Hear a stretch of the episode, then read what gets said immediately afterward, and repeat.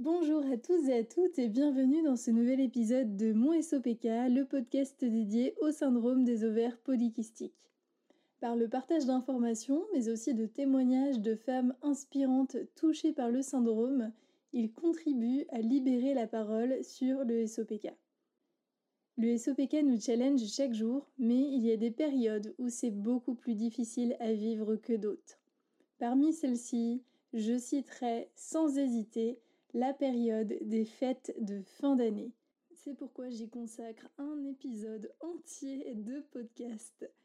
On va parler de différents thèmes alimentation, gestion du stress, santé mentale, activité physique et gestion des symptômes.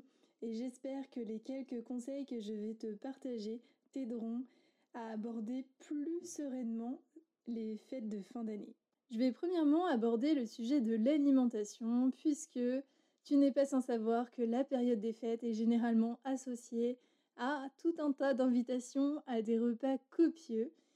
Et c'est dans ce cas assez difficile de manger comme tu le ferais à la maison tes petits plats adaptés au SOPK. Il me semble tout de même important de rappeler que le stress fait partie des facteurs ayant un effet néfaste sur le SOPK et par conséquent, s'il peut être bénéfique d'adapter ses repas de fête, il vaut mieux éviter de compter chaque calorie et de se refuser tout écart au risque de ressentir un grand stress et que ce soit finalement contre-productif.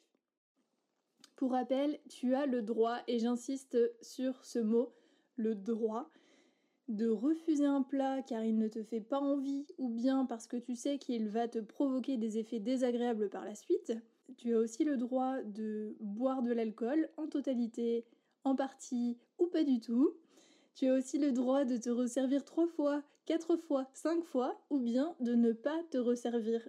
Et enfin, tu as le droit de manger tout ce que tu souhaites, éviter certains aliments, ou bien respecter à la lettre ton régime alimentaire habituel. Voici quelques conseils que je pourrais ajouter. Tu peux amener une partie du repas afin de choisir des recettes qui sont plus adaptées à ton régime alimentaire habituel. Tu peux amener une partie du repas afin de choisir des recettes plus adaptées à ton SOPK. Tu peux aussi inviter pour avoir davantage de contrôle sur les menus. Si tu passes quelques jours chez des proches, n'hésite pas à emmener avec toi de quoi euh, petit déjeuner et quelques encas afin de pouvoir euh, démarrer la journée sur de bonnes bases et aussi pouvoir grignoter des encas adaptés. Et enfin, tu peux aussi prévenir tes proches et tes amis que tu suis un régime alimentaire particulier ils pourront ainsi peut-être te consulter en amont du repas prévu. Quelques petits conseils supplémentaires si tu fais attention à ta glycémie. Premièrement, tu peux manger quelques oléagineux, donc euh, cacahuètes non salées bien évidemment, amandes, noisettes, noix de cajou, avant un repas à indice glycémique élevé pour limiter le pic d'hyperglycémie en début de repas.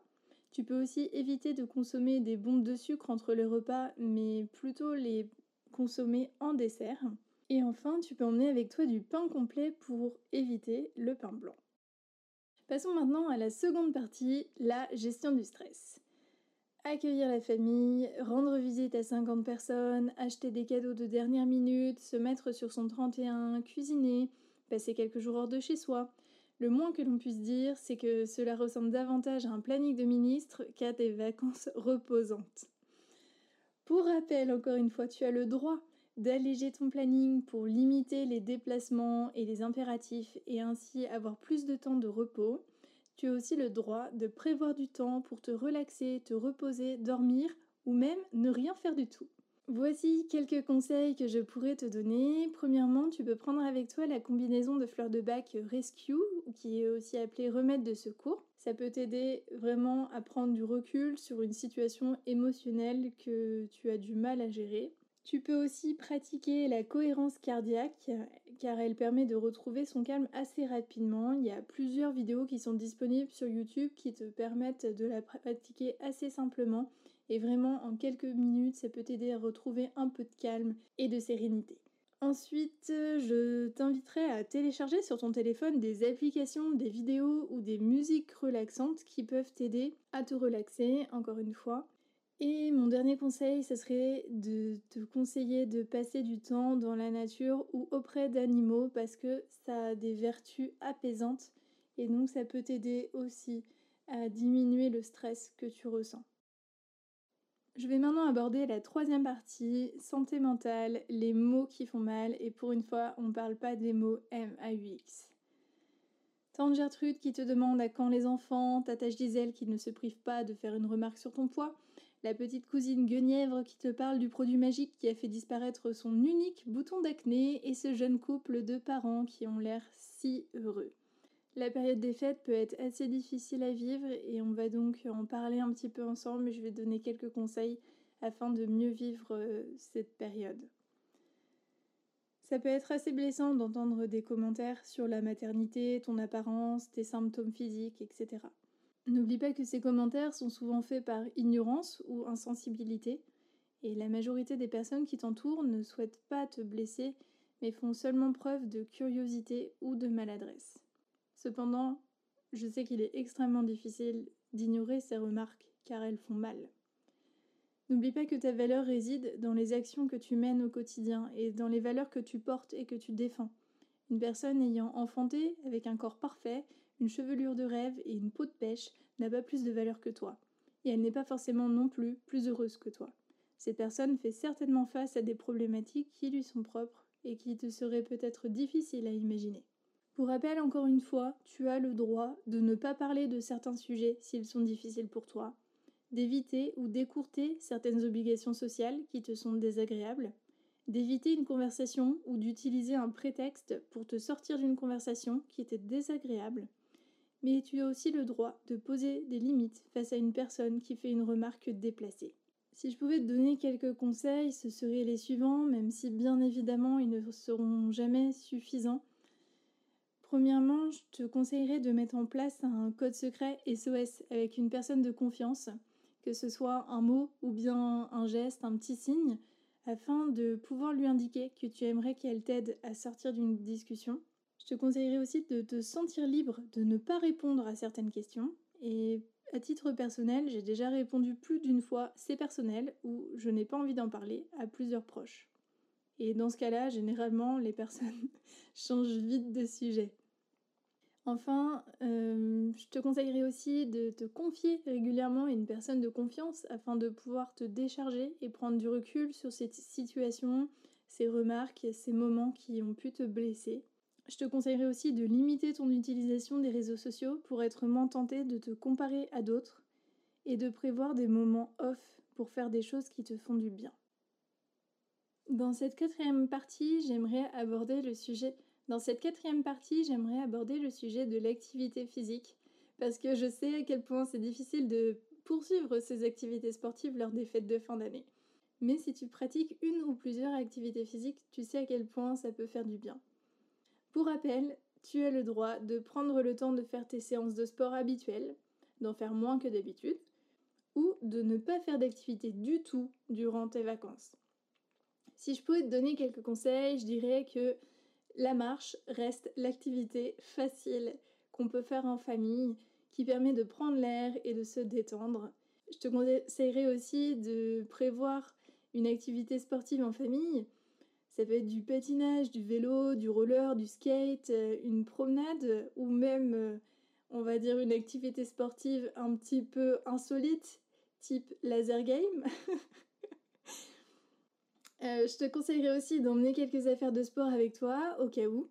Je te conseillerais enfin de télécharger une séance d'un sport doux que tu aimes bien, comme le tai chi, le yoga, le stretching, afin d'avoir une ressource sous le coude en cas de besoin. Le dernier sujet que j'aimerais aborder, c'est la gestion des symptômes. Quand on est touché par le SOPK, ça peut être très difficile de prévoir sa période d'ovulation, sa période de SPM ou bien sa période de règles ça peut être aussi difficile de trouver une coiffure ou un maquillage adapté. Ça peut faire peur de devoir euh, jongler avec euh, la dépression passagère, la fatigue à carabiner, les douleurs atroces et les sautes d'humeur incontrôlables. Pour rappel, tu as le droit de quitter un repas ou un moment social parce que tu as besoin de te reposer ou de dormir. Tu as aussi le droit d'adopter une posture à table qui te permet de te sentir mieux je pense notamment à avoir les jambes allongées ou alors avoir une bouillotte sur le ventre, déboutonner son pantalon, etc.